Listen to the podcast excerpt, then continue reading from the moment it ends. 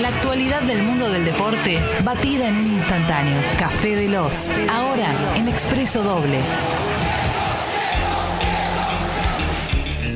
Algunas cosas, simplemente, algunos recordatorios. Primero, el abrazo, fraternal abrazo apretado eh, al querido Martín Reich, que está impecable, eh, recuperándose, eh, porque tiene que estar aislado a partir de su positivo de COVID-19. Pero este abrazo es para vos, querido Martín, y un par de cositas para comentar. Por ejemplo, hoy tenemos final de torneo de verano. hace tiempo los torneos de verano se jugaban en la costa atlántica o en Mendoza.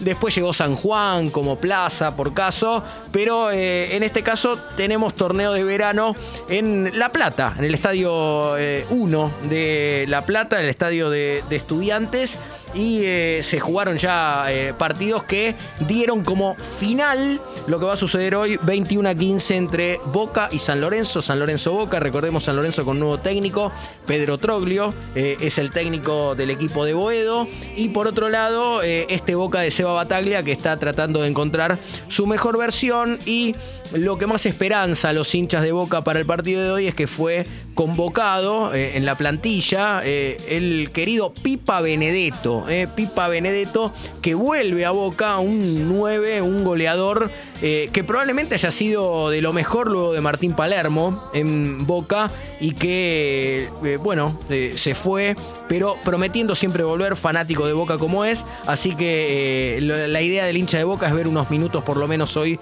a Pipa Benedetto en su retorno al club. Esto por un lado. Por otro lado, eh, Cosas que tienen que ver con Leo Messi. Ayer decíamos no va a estar en la doble fecha de eliminatorias sudamericanas.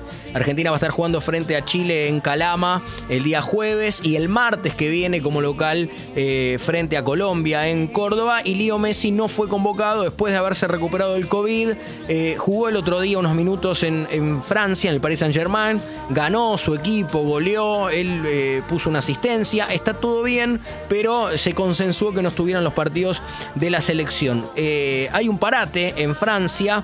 Eh, ¿Y qué es lo que hizo entonces Lío? Aprovechó para ir a visitar a un amigo que cumplía años, a Xavi, Xavi Hernández, hoy por hoy el técnico del Barça. Eh, y Lío fue a comer comida japonesa eh, a un restaurante de Barcelona. Eh. Allí estaba Jordi Alba, por ejemplo, eh, Sergio Busquet, el mismo Xavi, obviamente, que cumplía años, y la pasaron de rechupete. La foto es un poco impresionante porque siempre está como eso flotando de si en algún momento Leo Messi puede volver al Barça, pero parece que eh, todavía no. Y lo otro que quería contar es que eh, Rafa Nadal, eh, el bueno de Rafa Nadal, se metió en las semifinales del torneo de Australia, el abierto de Australia. ¿Por qué cuento esto? Porque Novak Djokovic no está por razones obvias, no todo el lío que se armó a partir de su no vacunación y de lo que sucedió.